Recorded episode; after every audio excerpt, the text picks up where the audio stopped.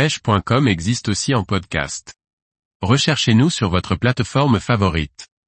La carangue ignobilis ou carangue à grosse tête, un poisson puissant.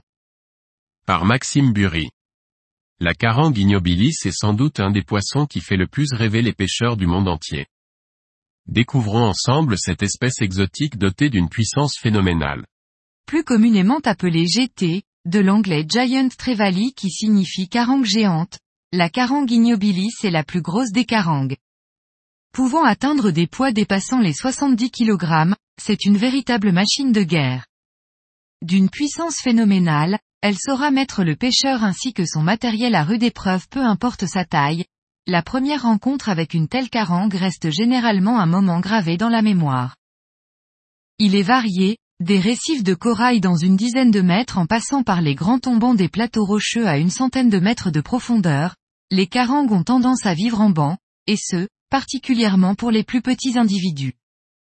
Essentiellement constituée de poissons plus ou moins gros la carangue ignobilis raffole particulièrement des fusiliers qui peuplent les récifs et forment de gros bancs visibles en surface, mais la taille des proies peut varier, et les gros spécimens sont tout à fait capables d'avaler de grosses bonites.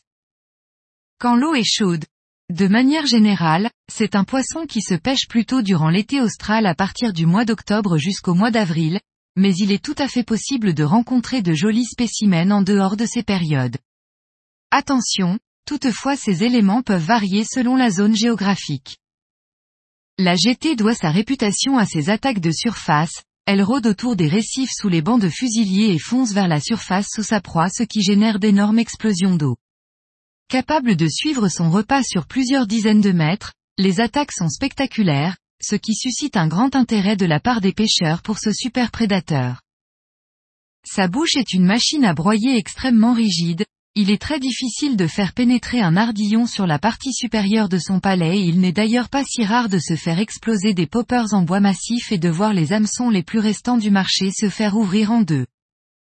Comme vous l'aurez compris, ce poisson est hors du commun, et ce n'est pas pour rien que la carangue ignobilis est sûrement l'espèce la plus recherchée en pêche exotique de surface, mais aussi en pêche verticale dans de nombreux pays.